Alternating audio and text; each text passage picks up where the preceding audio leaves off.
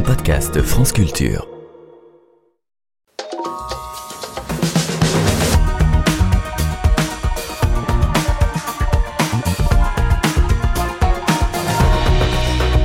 De l'offre, la promesse a envahi les discours des membres du gouvernement de Gabriel Attal au tout récemment nommé ministre délégué chargé du logement Guillaume Casbarian. Il faut dire que la situation du logement est critique. Dans les dix plus grandes villes françaises, le nombre d'appartements à louer a chuté de 39% en trois ans et 1100 communes sont actuellement en déficit de logements sociaux. Mais le risque de voir construction et simplification rimer avec renonciation est grand. À quel prix se fera la sortie de la crise du logement? Nous en parlerons dans une vingtaine de minutes avec nos deux invités, Pierre Madec et Marie-Christine Jaillet. Avant cela, c'est désormais une habitude. Tous les vendredis, nous nous penchons sur l'actualité de la recherche en économie afin de comprendre comment cette discipline peut nous aider à mieux saisir la société d'aujourd'hui et proposer des solutions face aux problèmes majeurs qui se posent à elle. C'est particulièrement le cas aujourd'hui puisque notre invitée a consacré une grande partie de sa carrière d'économiste à l'étude de l'obésité. Elle a conçu nombre de modèles pour tenter de comprendre les déterminants économiques de ce phénomène en prenant en compte les comportements rationnels ou non des individus et elle s'est également demandé quelle politique publique pourrait être efficace face à ce phénomène qui touche désormais 14% de la population mondiale et qui augmente depuis trois décennies, à tel point que l'Organisation mondiale de la santé parle d'une véritable épidémie mondiale. Bonjour Nathalie Mathieu-Boll et bienvenue. Bonjour, merci. Nathalie Mathieu-Boll, vous êtes professeure d'économie à l'Université du Vermont aux États-Unis, où vous vous trouvez actuellement. Vous êtes donc avec nous à distance et vous avez fait paraître aux éditions La Découverte, dans la collection Repères, l'ouvrage Économie de l'obésité. Alors ma première question va être à la fois euh, très large, très simple et très compliquée. L'obésité est une maladie chronique, elle est reconnue comme telle depuis 1997, elle touche un milliard de personnes dans le monde selon les chiffres de l'OMS établis en 2022. En quoi est-elle aussi un objet économique selon vous, Nathalie? Eh bien, l'obésité est un objet économique parce qu'il engendre des coûts pour les individus et pour la société. Comme vous le savez, l'obésité euh, rend les gens malades. On sait que l'obésité engendre euh, une série de maladies cardiovasculaires, le, diabète de type 2 et également un certain nombre de cancers. Donc, euh, ce qui se passe, c'est que les individus doivent contribuer à leurs soins pour la part qui est non couverte par l'assurance maladie. Donc ça, c'est les coûts pour les individus. Euh, les personnes qui ne sont pas obèses contribuent avec leurs impôts à financer les systèmes d'assurance maladie publics et ils contribuent avec leurs primes d'assurance à financer les systèmes d'assurance maladie privés. Donc euh, ce qui se passe, c'est que les, assurances santé ouvrent bien évidemment euh, les besoins des populations obèses et non obèses. Donc plus il y a d'individus obèses à assurer dans la population, plus le coût de l'assurance est élevé pour tous. Ce sont les coûts sociaux liés à l'obésité. Lorsqu'on doit financer l'assurance maladie, ce coût peut devenir très élevé. Il engendre au cours du temps une, hausse des impôts, typiquement, euh, ou une hausse des primes d'assurance. Et cela constitue une, perte d'efficience, une perte sèche pour l'économie. Alors on va, euh, on va dérouler tout au long de cette émission euh, euh, effectivement cette question des coûts, mais aussi des causes qui provoquent l'obésité. Mhm. avant cela, j'aimerais savoir, Nathalie Mathieu-Boll, qu'est-ce qui vous a poussé, vous, en tant qu'économiste, à vous saisir de ce sujet? Alors, je me suis toujours intéressée aux problèmes de santé publique de façon générale et à l'obésité pour des raisons personnelles, je dirais. Il y a des membres de ma famille qui ont eu des problèmes de santé très significatif euh, à cause de, problèmes de surpoids et d'obésité. Et donc j'ai constaté à quel point l'obésité pouvait affecter la, santé et le bien-être de mes proches. Euh, ensuite, bon, je suis française, comme vous le savez, et je suis allée vivre aux États-Unis. Et quand on déménage aux États-Unis, on est frappé par le nombre de personnes en surpoids que l'on croise dans la rue. Et donc, euh, en vivant ici, j'ai constaté que l'environnement dans lequel on vivait incitait les individus à consommer trop de calories en particulier. C'est un environnement qu'on peut qualifier d'obésogénique, qui est vraiment prône à l'obésité. Et comme je suis économiste et spécialiste des politiques publiques, je sais que la, politique publique, elle a un but qui est de créer un environnement dans lequel les individus prennent de meilleures décisions pour eux-mêmes et pour la société. Donc je me suis intéressée aux politiques publiques, les individus à prendre de meilleures décisions pour leur santé, en particulier euh, pour l'obésité.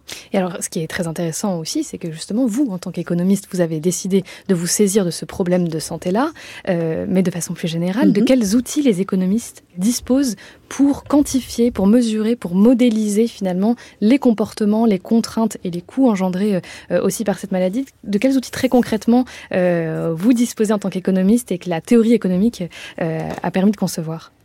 Alors, il y a, je dirais, trois types d'outils qui sont à la disposition de l'économie pour comprendre ces problèmes. Il y a les outils empiriques, les outils théoriques et les outils de l'économie expérimentale.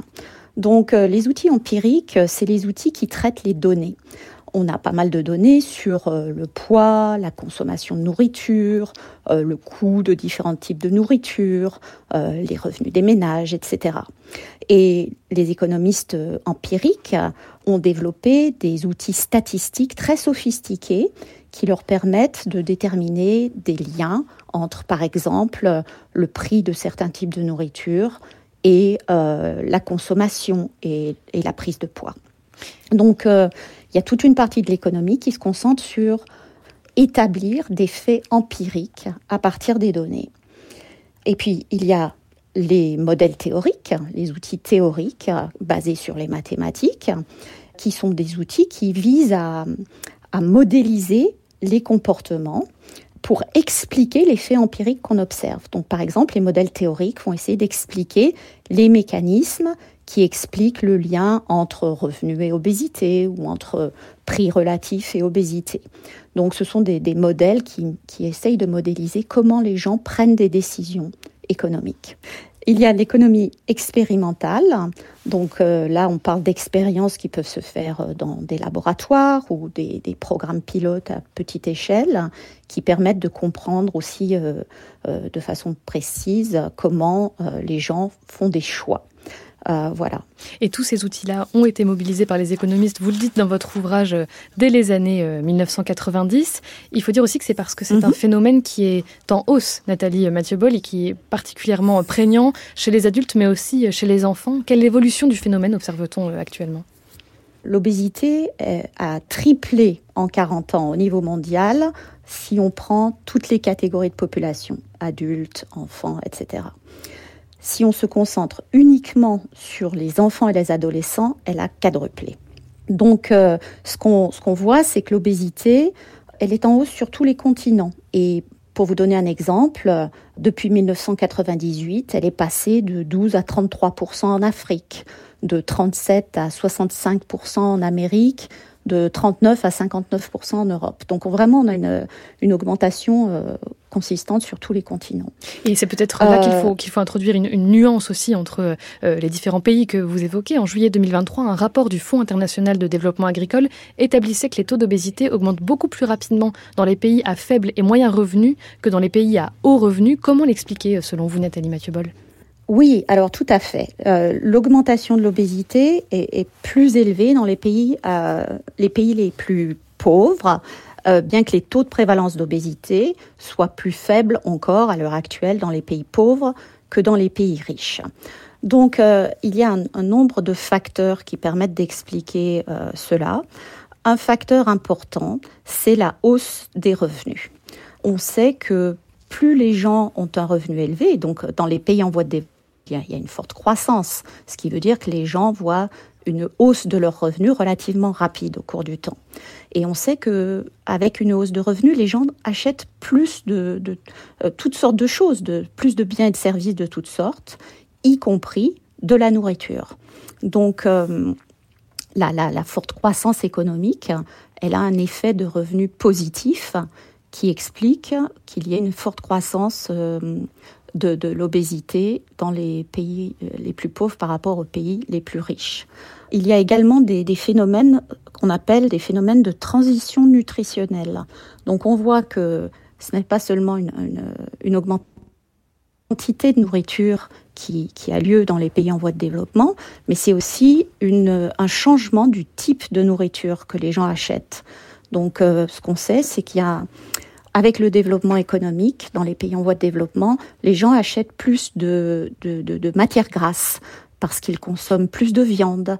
Ou, par exemple, c'est le cas en Chine, où ils consomment également euh, plus de produits euh, frits.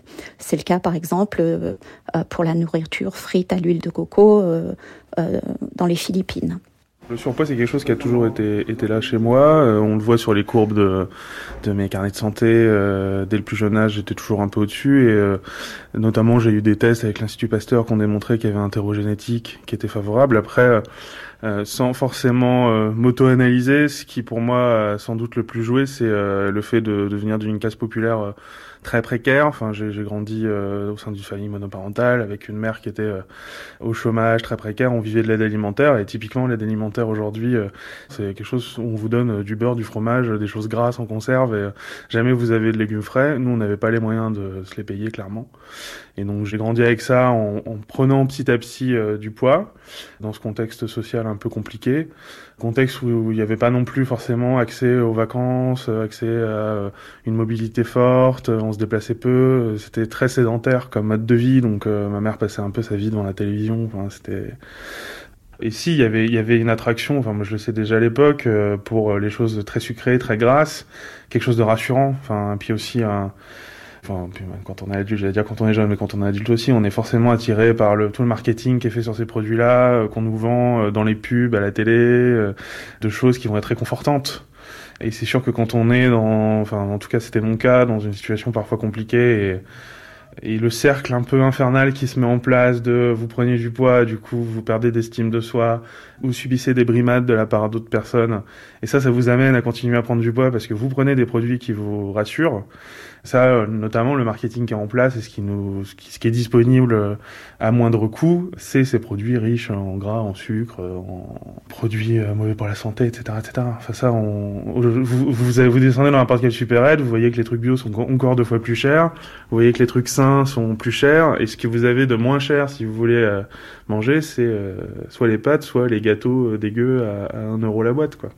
Vous êtes bien à l'écoute d'Entendez-vous l'écho sur France Culture. En compagnie de l'économiste Nathalie Mathieu-Boll, nous parlons de l'économie de l'obésité. Alors Nathalie Mathieu-Boll, on l'entendait dans cet extrait euh, d'un épisode de la série documentaire intitulée Obésité, une maladie de pauvres qui a été diffusée en novembre 2019. Ce qu'on entend, c'est que l'obésité est aussi déterminée par des facteurs économiques. Il y a un lien quasiment direct entre revenus et statut euh, économico-social et obésité.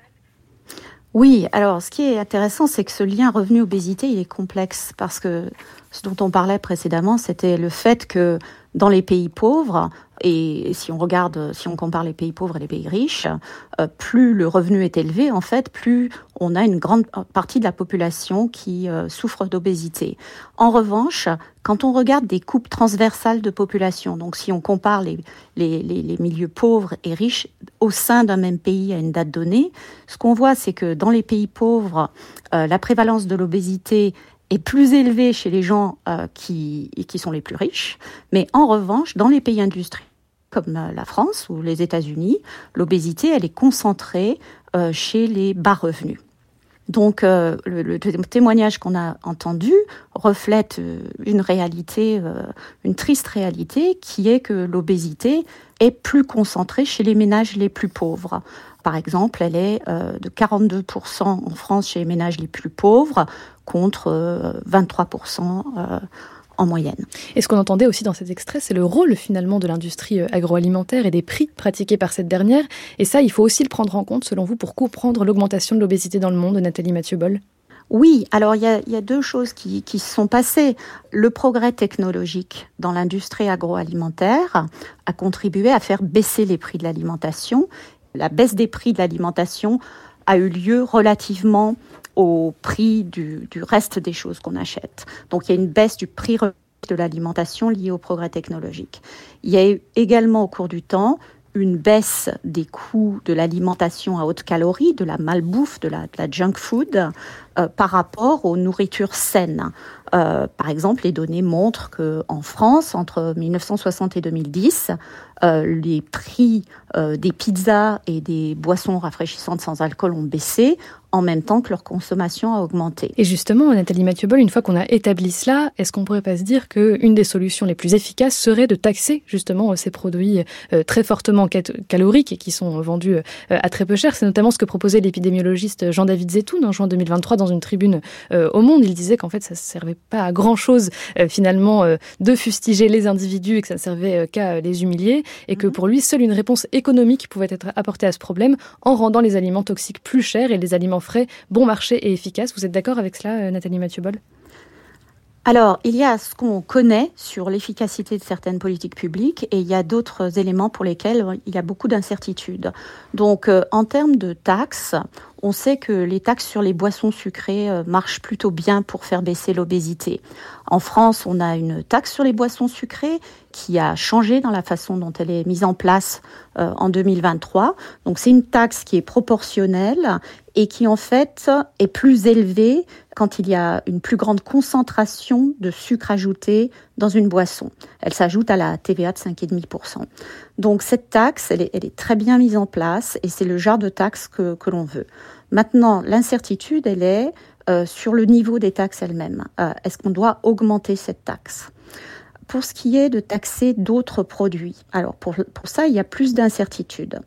Euh, par exemple, d'après ce qu'on sait, taxer les matières grasses, bien que ce soit des, produits à forte calorie, taxer les matières grasses en France ne semblerait pas avoir un effet euh, significatif sur l'obésité. Alors en attendant de trouver des solutions euh, efficaces et véritablement euh, possibles à mettre en place, il faut aussi comprendre que l'obésité a des conséquences économiques pour les individus. On l'écoute tout de suite.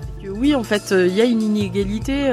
l'obésité, c'est une maladie de pauvre, c'est pas une maladie de riche. Il y a quelque chose de, classiste là-dedans, mais ça, c'était, enfin, j'ai toujours voulu me dire que non, j'étais pas conditionnée par euh, le milieu euh, duquel je venais, de, euh, ma petite cité HLM. Je, je refusais d'entendre en fait que j'étais prédestinée ou enfin toutes ces choses. Il m'a fallu mais mais des années à me dire que ça faisait partie des raisons pour lesquelles je trouvais pas de travail. Je me disais c'est pas grave, je fais mes études, je vais enfin je vais finir par par me trouver un vrai job et et du coup, j'ai repris des études, j'ai repris un parcours d'études parce que je me retrouve à 30 ans, j'ai toujours pas de job. Et donc, je m'inscris en fac de Sciences Po et je me retrouve en fait avec le même problème quand il faut trouver des stages. Ce qu'on entend dans cet extrait, toujours hein, issu de la série documentaire sur France Culture, c'est que les conséquences de l'obésité sont à la fois tangibles, mesurables et économiques, Nathalie Mathieu-Boll, et plus spécifiquement en ce qui concerne l'accès au marché du travail. Oui, alors pour cela, les, économistes ont regardé euh, deux choses. Euh, essentiellement, ils ont regardé s'il y avait des pénalités salariales euh, en fonction du poids. il y a énormément d'études qui ont été faites aux États-Unis sur ce sujet. Et ce qui est intéressant dans ces études, c'est qu'elles regardent le traitement salarial en fonction du groupe démographique. Et donc, ce qu'elles ont mis en, évidence, c'est que plus les, gens ont un poids corporel élevé, et euh, plus bas est leur salaire. Euh, donc il y a une pénalité salariale. Donc ça, c'est un problème économique, évidemment. Il y a un dernier point que j'aimerais aborder euh, avec vous, euh, c'est qu'on a bien compris, euh, bon, à la fois les causes, même si on n'a pas été exhaustif évidemment, sur les conséquences mhm. aussi pour les individus. mais ce qu'il faut dire aussi, c'est que l'obésité, c'est un marché. Il est au cœur du développement de tout un pan de l'industrie pharmaceutique. les géants hein, du marché comme Eli Lilly aux États-Unis ou Novo Nordisk ont récemment vu leur cours de bourse s'envoler. Et il faut dire que ce sont là des traitements coûteux pour lesquels la demande est malgré tout très forte. C'est donc une stratégie particulièrement rentable, une industrie rentable, Nathalie Mathieu-Boll ce qui se passe, c'est qu'en France, on a une seule molécule qui est mise en vente sur le marché, qui s'appelle euh, l'Orlista. Et aux États-Unis, il y a un éventail euh, beaucoup plus large de médicaments qui est approuvé par l'autorité de santé publique. Ces médicaments ne remplacent pas le, changement de comportement alimentaire et de comportement d'activité physique pour une solution long terme pour lutter contre l'obésité, malheureusement. Également, euh, on commence à avoir des études qui montrent que lorsque les gens arrêtent ce type de médicaments, ils reprennent très rapidement du poids. Et également, il y a des effets secondaires euh, associés à ce, type de médicaments, par, par exemple des effets euh, sur les maladies théoriques qui peuvent également devenir certaines formes de cancer.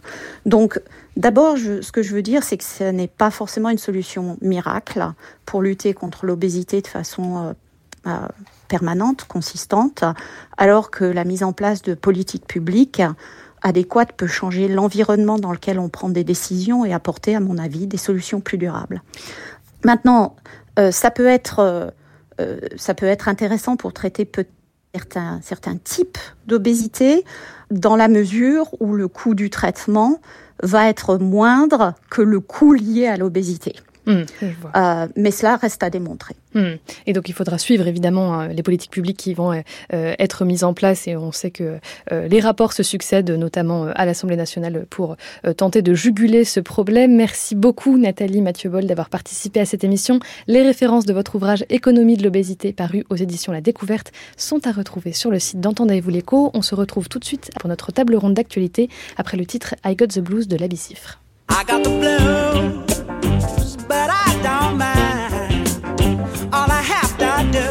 is get to you, and then I feel just fine.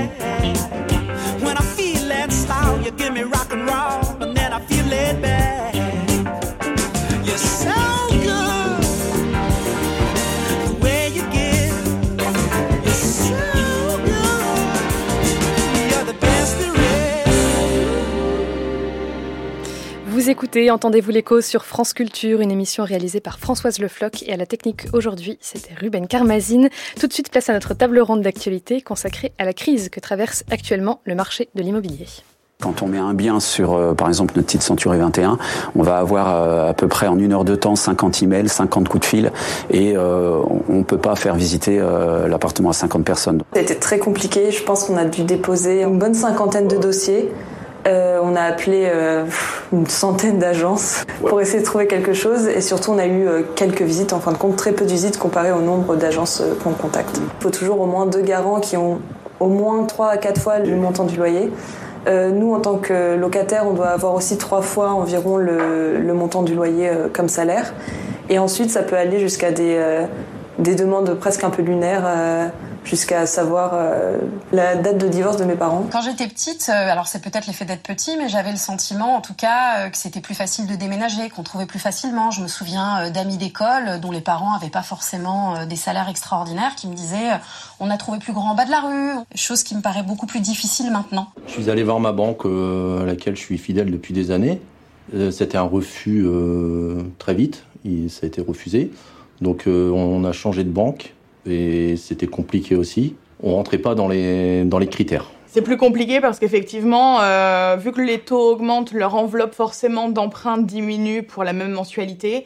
Euh, et les banques euh, aujourd'hui resserrent un petit peu ces critères d'octroi de prêt en demandant par exemple un apport un peu plus conséquent qu'il y a quelques temps.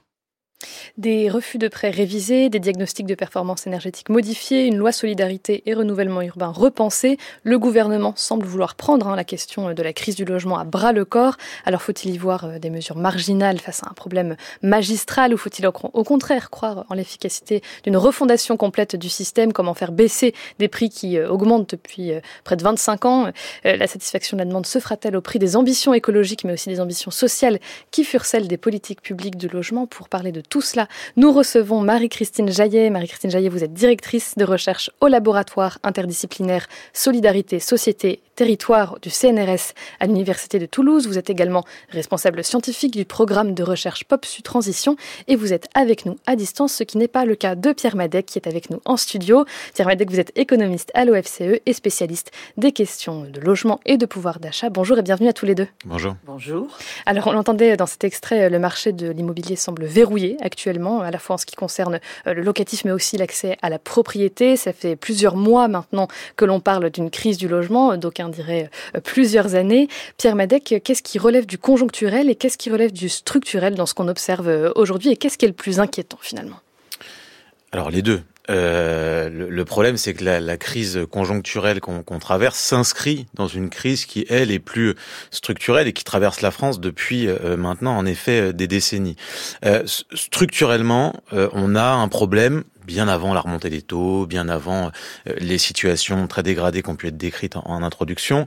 on a un problème d'accès au logement de catégories de ménages plutôt modestes, qui, du fait du renchérissement des prix, largement soutenu, on aura l'occasion d'y revenir par l'assouplissement des conditions de crédit, mais il y a eu une dynamique de prix immobiliers qui a été euh, euh, extrêmement euh, forte, et les grands perdants à cet emballement des prix immobiliers, ça a été les ménages les plus pauvres. Et donc, ça fait maintenant des années et des années que la Fondation Abbé Pierre, notamment, chaque année, tire un peu la sonnette d'alarme en disant il y a de plus en plus de mal logés, euh, les taux d'effort, c'est-à-dire la part que consacrent les ménages pour se loger, ne cessent d'augmenter, notamment pour les ménages euh, les plus pauvres. Il y a un vrai besoin de production de logements sociaux, là encore on aura l'occasion d'y revenir, euh, et on produit pas assez de logements sociaux par rapport à la demande, etc. etc. Donc ça, c'est la crise structurelle euh, qui en effet n'a pas attendu 2021, 2022 ou 2023 pour pour être là. À cette crise structurelle d'accès au logement et d'offres de logements abordables s'ajoute aujourd'hui une crise conjoncturelle, qui est à la fois une crise de la construction neuve, euh, on aura sûrement l'occasion d'y revenir, mais on n'a jamais aujourd'hui construit aussi peu de logements depuis qu'on observe les chiffres de construction de logements, donc depuis 25 ans, on n'a jamais construit aussi peu de logements. Ça pose quand même question. Euh, et puis, il y a cette question de l'accès au crédit qui a été aussi mentionnée en, introduction et qui est un sujet central parce qu'en réalité, l'assouplissement des conditions de crédit et le crédit facile, c'est ce qui permettait au cours des 25 dernières années de se dire, en réalité, le marché immobilier va pas si mal que ça. Oui, les prix se sont emballés, oui, ils se sont déconnectés des revenus des ménages, mais regardez, on continue à distribuer beaucoup de volumes de crédit, on atteint des records au niveau des transactions euh, euh, immobilière. Et donc, oui, la Fondation Abbé Pierre dit il y a quelques millions de mal logés, mais la majorité des gens n'ont pas de difficulté à se loger. Ce qui, à mon avis, était faux comme diagnostic. Mais en tout cas, c'est ce qu'on pouvait dire parce qu'il y avait un crédit qui était facile. On disait même aussi, les bailleurs sociaux ont un équilibre financier qui est solide, mais en réalité, on a oublié de dire que cet équilibre financier, il était lié au taux bas, et que dans un contexte de taux plus élevé, cette équipe financière n'est pas assurée. Et donc, en réalité, c'était un peu l'arbre qui cachait la forêt, les conditions de crédit. C'était, on était sur un équilibre qui était extrêmement précaire. Et on l'a vu au moment de la remontée euh, des taux. Ça complètement déséquilibré euh, le, le, le, marché. il y a tout un tas de gens, et c'est pour ça aussi qu'on se met à en parler beaucoup, il y a tout un tas de gens qui étaient assez éloignés de la crise du logement, qui avaient trouvé ça normal d'avoir des difficultés à trouver un logement, mais qui arrivaient au final à en trouver un quand même, qui aujourd'hui juste n'en trouvent pas parce qu'il y a un problème d'offre, il y a un problème de demande aussi qui est extrêmement euh, euh, dynamique.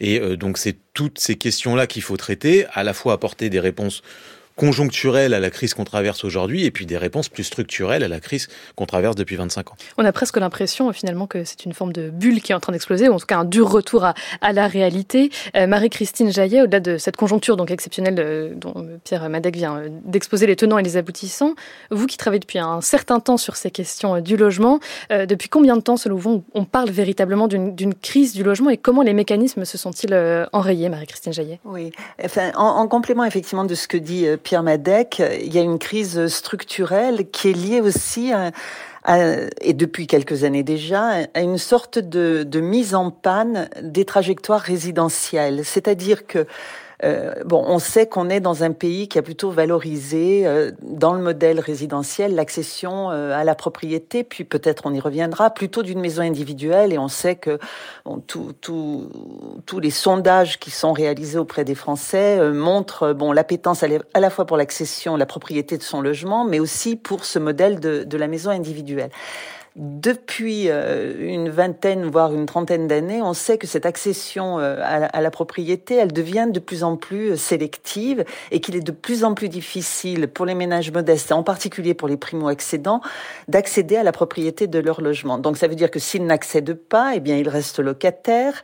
S'ils restent locataires, ça veut dire qu'ils ne libèrent pas voilà, du logement locatif. Et on voit bien les effets en chaîne. Si on revient effectivement aux alertes de la Fondation euh, Abbé Pierre, euh, et elles sont pas nouvelles, ces alertes. Il y a quand même un certain nombre d'années que la Fondation Abbé Pierre alerte, et on voit qu'il y a une, forme d'aggravation. Euh, on voit bien qu'effectivement, comme les gens ne parviennent plus à sortir du parc HLM, voire du parc privé abordable, ils y restent. Donc ils ne libèrent pas de place. Donc les gens qui sont en structure d'hébergement ne peuvent pas accéder euh, au logement social ou au logement euh, abordable. Donc les structures euh, d'hébergement s'engorgent aussi, et du coup les gens qui sont à la rue ne parviennent plus à accéder aux structures d'hébergement. Donc on voit bien là que ce qui est en, en, en jeu aussi, mm. c'est ce modèle-là qui a nourri quand même le fonctionnement du marché des acteurs de, du logement et de l'habitat depuis le milieu des années 70. On, on a relancé l'accession à la propriété euh, par, par, un certain nombre de mesures, la relance des PAP il y a quelques années, euh, puis le, le, le prêt à taux zéro, puis euh, euh, la relance par euh, la maison à 100 000 euros euh, de, de, de Jean-Louis Borloo, etc. Et on voit bien qu'aujourd'hui, le, le, système s'est totalement grippé. Donc effectivement, ce qui est en jeu aussi, c'est le modèle résidentiel un peu de référence, y compris la question de son adaptation ou non aux enjeux du réchauffement climatique quand on est sur le modèle, entre autres, de la maison individuelle. Pierre Madec, j'aimerais qu'on élargisse un peu la focale, cette idée d'avoir euh, un marché du logement euh, très euh, figé finalement, avec on voit bien des trajectoires qui effectivement ne sont plus permises, tout simplement que ce soit dans l'accès à la propriété ou à la location. Qu'est-ce que ça nous dit finalement de, la société en termes de, génération notamment? Aujourd'hui, qui peut être propriétaire et qu'est-ce que ça laisse comme, euh, comme champ de vision finalement euh, aux plus jeunes qui n'ont pas les moyens d'avoir à la fois accès au crédit et donc euh, à la propriété de, leur propre logement. Est-ce que, en fait, le blocage du marché euh, de, l'immobilier est révélateur d'un blocage plus vaste finalement?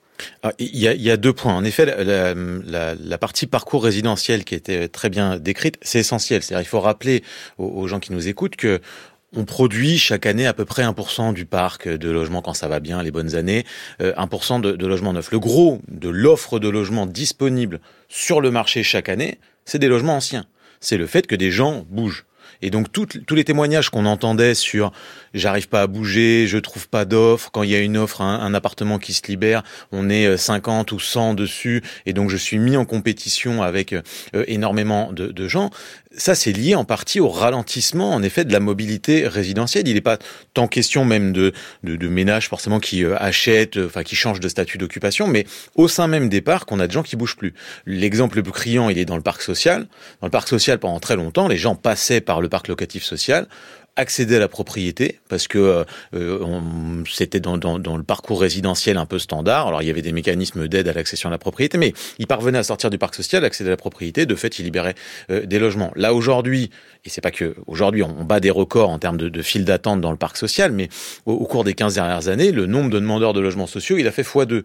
Il a fait x2 parce qu'il y a eu une, une paupérisation des, des, des, locataires, certes, mais il a aussi fait x2 parce qu'il y a des difficultés très grandes à rentrer dans le parc du fait de cette baisse de euh, la mobilité euh, résidentielle. Donc moi, j'ai envie de dire, on parle beaucoup de choc d'offres dans le neuf, et on y reviendra sur les annonces euh, du Premier ministre ou du, ministre Christophe Béchu, mais il y a un choc d'offres aussi à, faire dans l'ancien pour faciliter le bon matching entre pour utiliser un anglicisme, euh, entre les ménages qui demandent du logement et euh, les logements disponibles. Et ça, ça a une importance très grande, notamment en termes d'insertion, par exemple, sur le marché du travail. C'est-à-dire qu'aujourd'hui, vous êtes un jeune, euh, où sont les emplois? Les emplois sont le plus souvent, parce qu'on a mis en place des, des, des, des politiques de métropolisation, les, les, emplois sont de plus en plus concentrés dans les grandes métropoles, dans les grands centres urbains.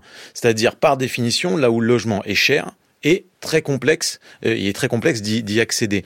Euh, bah, du coup, vous vous retrouvez avec le MEDEF, par exemple, qui tire la sonnette d'alarme en disant, bah, nous, on n'arrive plus à loger les gens. On a des offres d'emploi, mais les gens ne veulent plus venir travailler juste parce qu'ils sont en incapacité. C'est même pas tant le logement est trop cher, c'est il n'y a pas d'offre de logement euh, disponible pour euh, ces ménages-là. Donc, il y a une vraie inquiétude. Euh, ça, c'était le, le, premier point. Et puis, rapidement, le, le deuxième point sur euh, qui peut acheter. On entend beaucoup le discours de en fait, euh, l'accession à la propriété, c'est l'ancien monde. Euh, les jeunes aujourd'hui euh, euh rêveraient d'être locataires plutôt que propriétaires. Bon, je ne suis pas convaincu, convaincu par ces arguments-là. Euh, je pense que les jeunes, quand ils regardent les prix au mètre carré dans les villes dans lesquelles ils aimeraient bien habiter, ils se disent juste, bah, comment un jour je pourrais acheter un appartement à 10 000 euros le, le, mètre carré C'est impossible. Donc oui, le statut de locataire, il n'est pas forcément mieux que le statut de propriétaire. Juste le statut de locataire, il m'est permis, contrairement au statut de propriétaire, propriétaire qui ne l'est pas. Quand on, fait un peu d'analyse rétrospective, ce qu'on voit, c'est que globalement, pour un jeune ou un jeune actif aujourd'hui, pour devenir propriétaire de son logement, il faut le plus souvent l'aide de ses parents. Ils font une donation financière, euh, il faut ce genre de, ou percevoir un héritage ou, ce genre de choses, avoir un apport personnel suffisant ou alors avoir des très hauts niveaux de revenus. On n'a jamais vu aussi peu de propriétaires aujourd'hui chez les ménages les plus pauvres. Et on n'a jamais vu autant de propriétaires chez les ménages les plus riches. C'est-à-dire qu'avant, il y avait un espèce d'équilibre. Comment Et de multipropriétaires également. Et de multipropriétaires. Alors, le, le, le, sujet, en effet, des, des, multipropriétaires, il y a bien un moment, il faut que quelqu'un soit propriétaire des logements pour loger les gens. Donc, euh, c'est plus les investisseurs institutionnels, c'est plus les banques, c'est plus les assurances. Maintenant, c'est des personnes physiques qui, en effet, euh, dont une toute petite partie possède la grande majorité du marché locatif privé, ce qui pose un certain nombre de questions. La question des résidences secondaires pose aussi un certain nombre euh, de, de, de, questions. Mais en effet, on a créé, et c'est pas nouveau, hein, c'est pas la crise actuelle. Alors, les ménages modestes sont les principales victimes victime du resserrement euh, des conditions de crédit parce que quand on regarde la part des crédits distribués aux ménages les plus pauvres, n'a jamais été aussi basse aujourd'hui.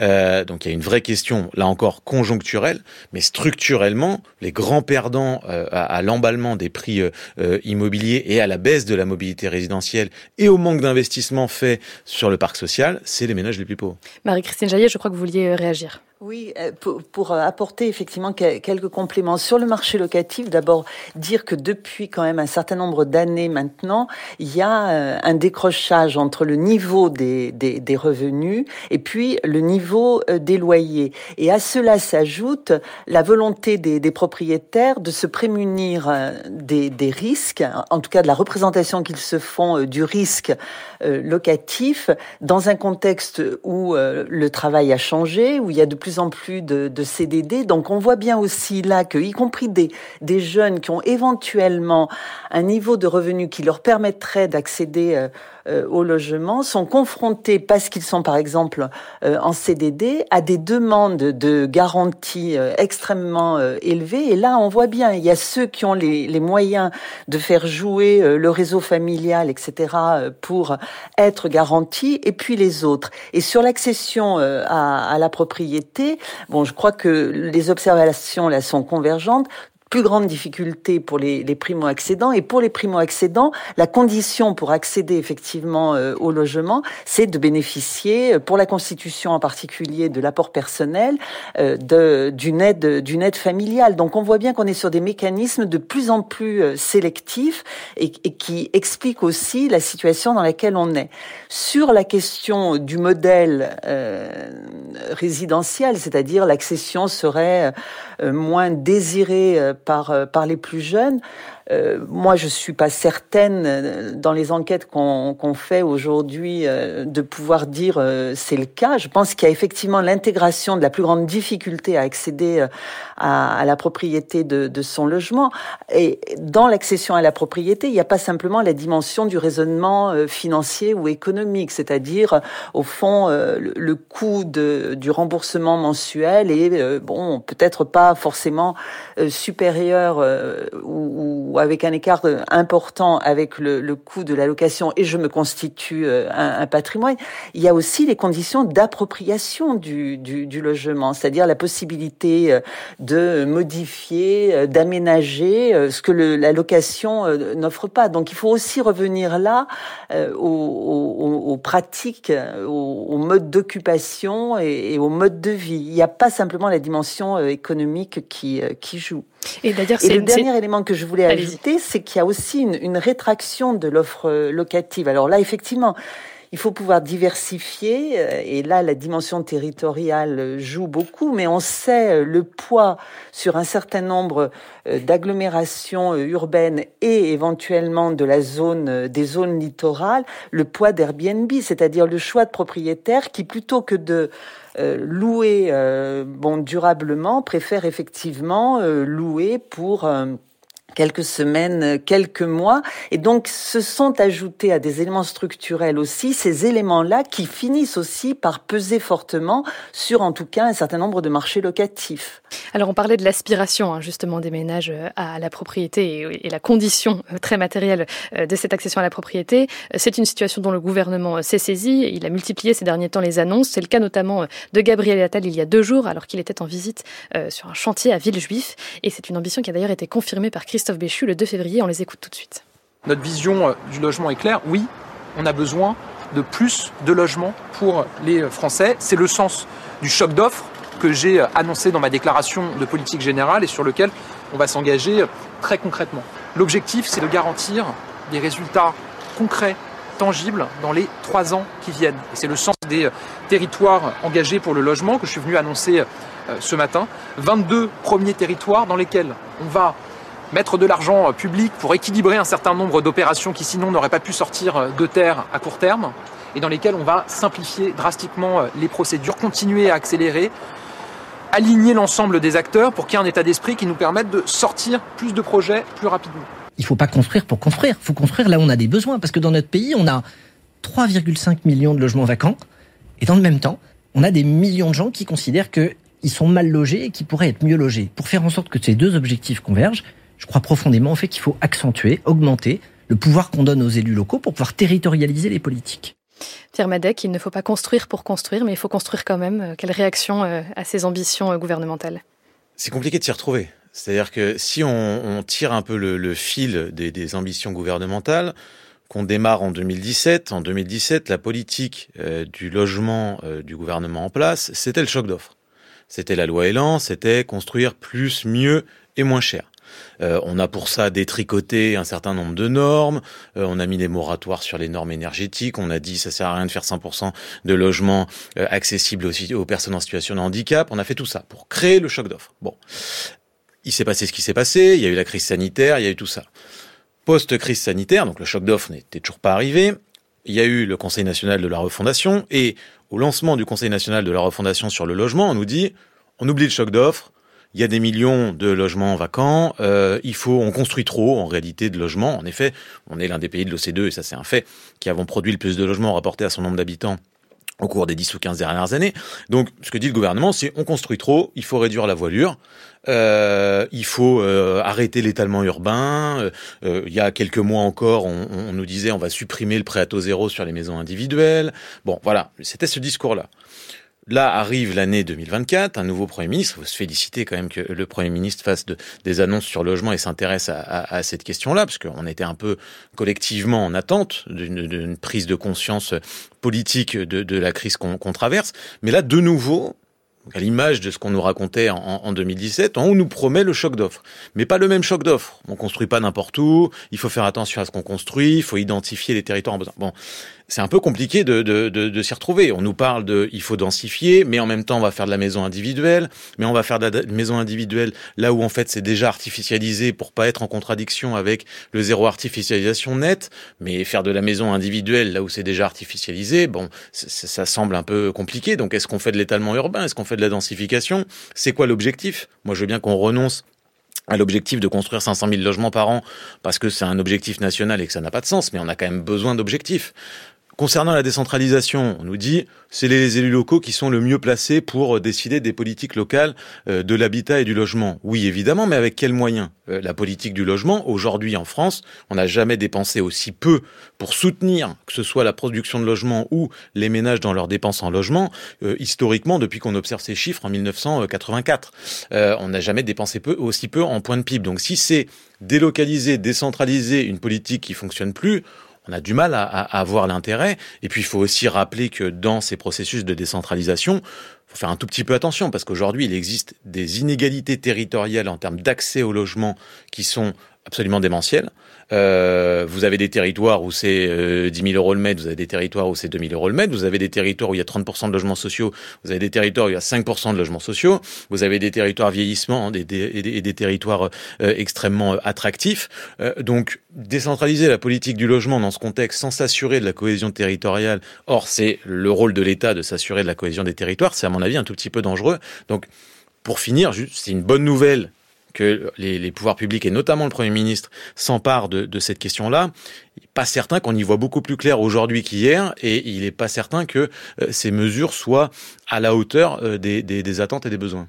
Ce qu'on comprend, c'est qu'il y a un certain euh, flou qui règne et une potentielle contradiction entre les normes environnementales les ambitions de transition énergétique et finalement la réponse à cette demande jamais satisfaite en termes de, de logement. Marie-Christine Jaillet, est-ce que pour vous, euh, territorialiser ces politiques publiques du, du, logement sont une bonne idée? Le Premier ministre souhaitait notamment que des terrains soient trouvés par division parcellaire et, de, et pour cela donner plus de latitude aux maires pour autoriser ces constructions. C'est vraiment les maires, c'est l'échelle locale qui va réussir à, mieux ficeler et à mieux, euh, on va dire, orienter ces politiques publiques, selon vous?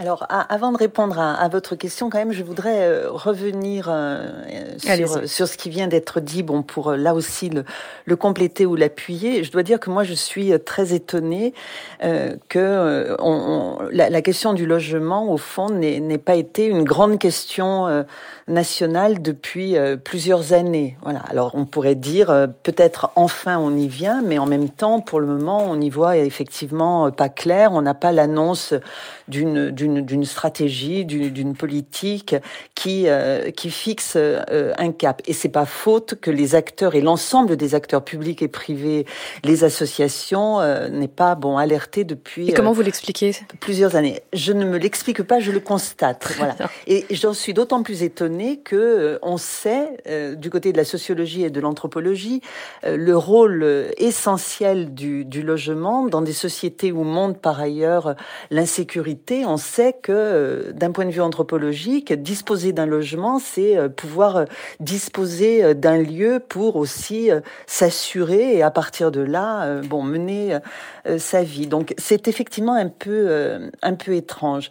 Deuxième observation sur cette idée de la remobilisation des logements vacants. Alors, c'est, j'allais dire, une vieille antienne. Ça ne veut pas dire qu'il ne faut pas les remobiliser, mais il faut arrêter de raisonner comme si tout logement vacant était euh, remobilisable et pouvait être remis sur euh, le marché euh, locatif. C'est notamment des, des, mesures qui coûtent très cher, je crois. Alors, c'est des, des, logements qui coûtent très cher. Une partie n'est pas remobilisable parce que bloquée pour des raisons, y compris juridiques. Donc, un peu de distance aussi par rapport à l'idée que la solution serait au fond simple. On a X logements vacants, on fait le nécessaire et on, on les remet sur le, sur le marché locatif. D'autant que, ça a déjà été dit effectivement par, par Pierre Madec, la situation est extrêmement euh, différenciée d'un territoire à l'autre. Il y a des territoires où effectivement on est sur des marchés plutôt détendus et puis on est euh, dans d'autres situations sur des marchés particulièrement tendus.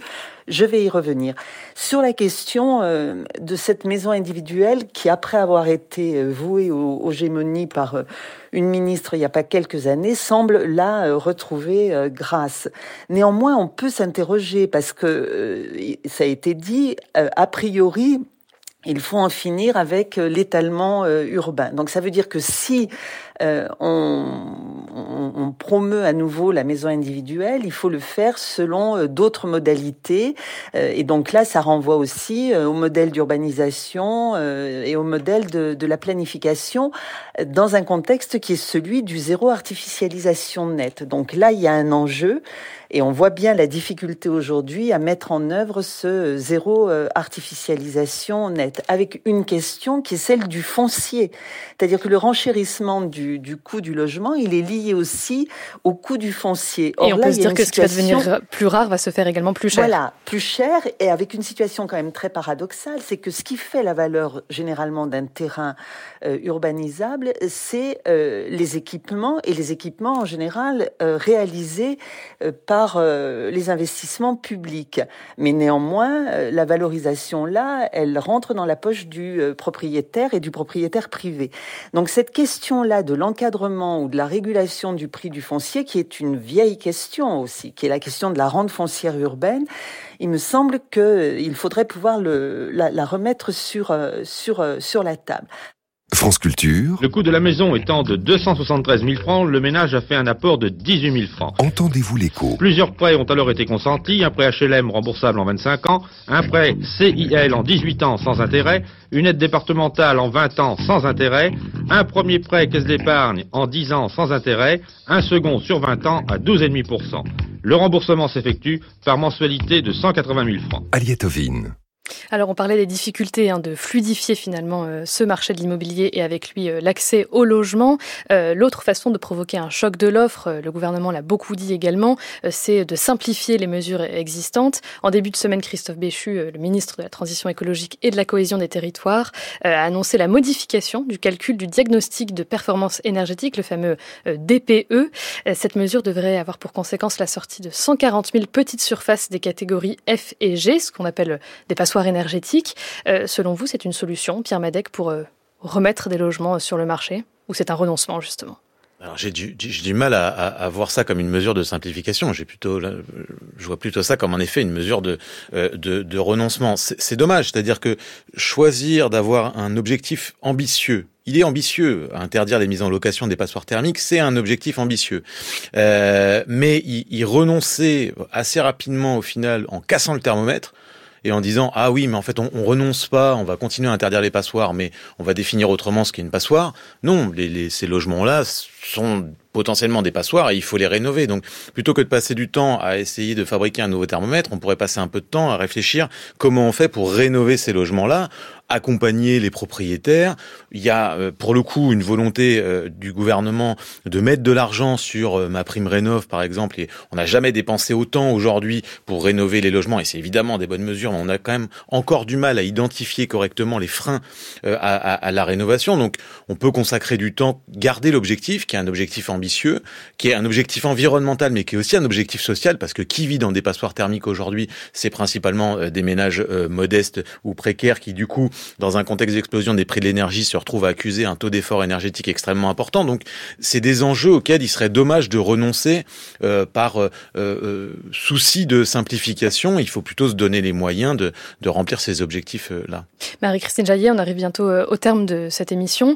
Est-ce que, bon, on n'a pas eu le temps de parler des autres propositions qui ont été mises sur la table, notamment la modification de la loi SRU, mais est-ce que tout l'ensemble de ces petites mesures mises les unes à côté des autres pourrait vous sembler efficace pour enfin sortir de la crise du logement? Ou est-ce que vous attendez encore finalement une grande impulsion euh, au niveau national? Bah, pour ma part, j'attends plutôt effectivement une, une, grande impulsion et je pense que l'addition de, de, de, petites mesures ne, ne, fait pas euh, une politique. Euh, la, la, contradiction, euh, ou en tout cas la, la nécessité euh, d'articuler euh, la lutte contre les, les, passoires thermiques, mais néanmoins la réponse aux besoins en logement, en logement abordable, c'est une question qui appelle effectivement l'énoncé d'une d'une ambition. De la même manière. On l'a peut-être pas assez dit, mais il y a quand même un grand risque de mettre à mal euh, tout ce, toutes, les, toutes, les, ambitions en termes de mixité sociale, notamment.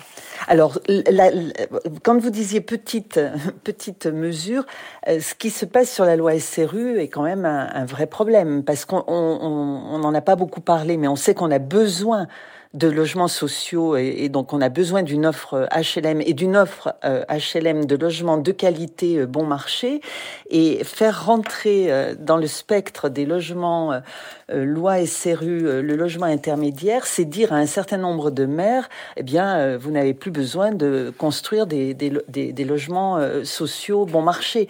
Et donc là quand même c'est un vrai problème celui-là parce qu'on sait que sur un certain nombre de marchés particulièrement tendus on a besoin aujourd'hui de développer des politiques qui permettent aux ménages les plus modestes d'accéder effectivement à des logements euh, de qualité et des logements euh, bon marché. Alors déjà, le logement HLM en France, euh, il répond à un modèle généraliste. Donc on sait bien que s'opère un, un certain nombre de tri là et qu'on peut faire du logement social, pas forcément pour toujours répondre dans les, les agglomérations aux ménages qui aujourd'hui n'ont pas le choix et se trouvent généralement dans les quartiers qui relèvent de ce qu'on appelle la politique de, de, la ville. Donc on a besoin vraiment de maintenir le principe d'une SRU avec un quota de 25% de logements sociaux et j'allais ajouter moi de logements sociaux bon marché équilibré géographiquement sur euh, une agglomération. Merci le, beaucoup Marie-Christine Jaillet. Malheureusement, on arrive au terme de cette émission. Nous verrons ce qu'il adviendra de cette fameuse loi SRU pour solidarité et renouvellement urbain qui devrait être modifiée dans le courant de l'été. Merci infiniment à tous les deux, Marie-Christine Jaillet et Pierre Madec, d'avoir participé à cette émission. Tout de suite, on retrouve la chronique de Dominique Méda. Comment l'Union européenne pourrait-elle devenir plus sociale? Durant la première décennie des années 2000, plusieurs ouvrages très pessimistes ont été consacrés à l'Europe sociale. Je cite quelques titres. L'Europe sociale n'aura pas lieu, The Social European Social Model in Crisis, Social Europe a Dead End. Autant de titres qui laissaient penser que l'Europe sociale était devenue un mythe. Est-ce le cas? Parmi ces ouvrages, certains considèrent que le verre était dans le fruit dès l'origine et que les conditions de création de l'Union européenne, considérant celle-ci avant tout comme un marché fondé sur la concurrence et non comme un espace politique, rendent toute amélioration impossible. C'était la thèse de l'ouvrage de Robert Sallet, Le viol d'Europe, dont il a été question dans la première chronique de cette série. D'autres voient plutôt dans l'élargissement de 2004 la cause de l'aggravation de la situation, dans la mesure où les disparités déjà en œuvre au sein de l'Union européenne ont été considérablement renforcées, alimentant un processus interne de compétition et de dumping social. À cela s'ajoute l'inflexibilité de certains États membres de l'Union européenne qui se refusent à revoir en profondeur les règles du pacte de stabilité et de croissance, considèrent les règles budgétaires plus sacrées que tout le reste et font ainsi obstacle à l'investissement massif dans la transition écologique et sociale dont l'Union a besoin. Et pourtant rien n'est perdu. Comme on l'a vu dans la chronique précédente, l'Union européenne a engagé à partir de 2015 un véritable tournant social grâce au Parlement européen, à la Commission Juncker et au commissaire Nicolas Schmitt. La crise sanitaire a également permis à l'Union européenne de franchir une étape essentielle avec le programme Facilité pour la reprise et la résilience, entré en vigueur en février 2021, la Commission européenne s'est en effet autorisée pour la première fois à emprunter au nom de l'Union européenne des fonds sur les marchés des capitaux pour les mettre à la disposition de ses États membres. 723 milliards d'euros ont ainsi été fléchés et destinés à des investissements dans des projets dont une large partie doit concerner la transition écologique ou numérique. Plusieurs obstacles de taille restent néanmoins à franchir. D'abord, on l'a dit, les règles du pacte de stabilité et de croissance, qui avaient été suspendues pendant la crise sanitaire et qui brident l'investissement des États membres de l'Union, pourtant tellement nécessaire, ont été actualisées sans produire la rupture attendue. Même si une certaine souplesse a été accordée aux États membres, les fameux chiffres magiques une dette inférieure à 60% du PIB et un déficit public inférieur à 3% du PIB n'ont pas été revus ou écartés. Ensuite, la plus grande partie des actions qui permettraient d'organiser une véritable protection sociale à l'échelle de l'Union européenne relèvent du vote à l'unanimité des États membres. Faut-il, comme le propose la présidente de la Fondation européenne des études progressistes, Maria Rao Rodriguez, permettre que les décisions concernant les politiques sociales puissent être désormais prises à la majorité qualifiée pour mieux les européaniser. Une possibilité serait de commencer par montrer tout ce que peut apporter l'Europe sociale aux ressortissants des États membres pour améliorer leur vie quotidienne assurance chômage européenne, accès garanti à la sécurité sociale, investissement écologique, mobilité des jeunes, équivalence des diplômes. Ces avancées pourraient être financées grâce à des prélèvements sur toutes les entreprises, notamment les plateformes et les multinationales, qui profitent des infrastructures et des compétences de l'Union européenne avant d'organiser cette nouvelle articulation des compétences. Contrairement à ce que l'on entend parfois, il existe bien un modèle social européen, parfaitement visible dès que l'on compare l'Union européenne à d'autres continents. Il est le reflet des valeurs communes de l'Union européenne qui figurent dans la charte des droits fondamentaux, que je cite. L'Union se fonde sur les valeurs indivisibles et universelles de dignité humaine, de liberté, d'égalité et de solidarité elle repose sur le principe de la démocratie et le principe de l'état de droit. Elle place la personne au cœur de son action en instituant la citoyenneté de l'Union et en créant un espace de liberté, de sécurité et de justice. Fin de citation. Lors des élections européennes de juin, il ne tiendra qu'à nous de choisir de continuer à promouvoir et concrétiser ces valeurs. Merci Dominique. Vos chroniques sont à retrouver sur le site de France Culture ou en podcast sur l'application Radio France. Merci à Tina Young qui a préparé cette émission et à Léa Sabourin qui l'a programmée. Merci également à l'équipe d'Entendez-vous l'écho, Léopold Thiévan, Anouk Millot, Diane Devancet et Laurence Jeunepin. Pour nous retrouver hors des ondes, c'est sur le site de France Culture mais également sur l'application Radio France que ça se passe.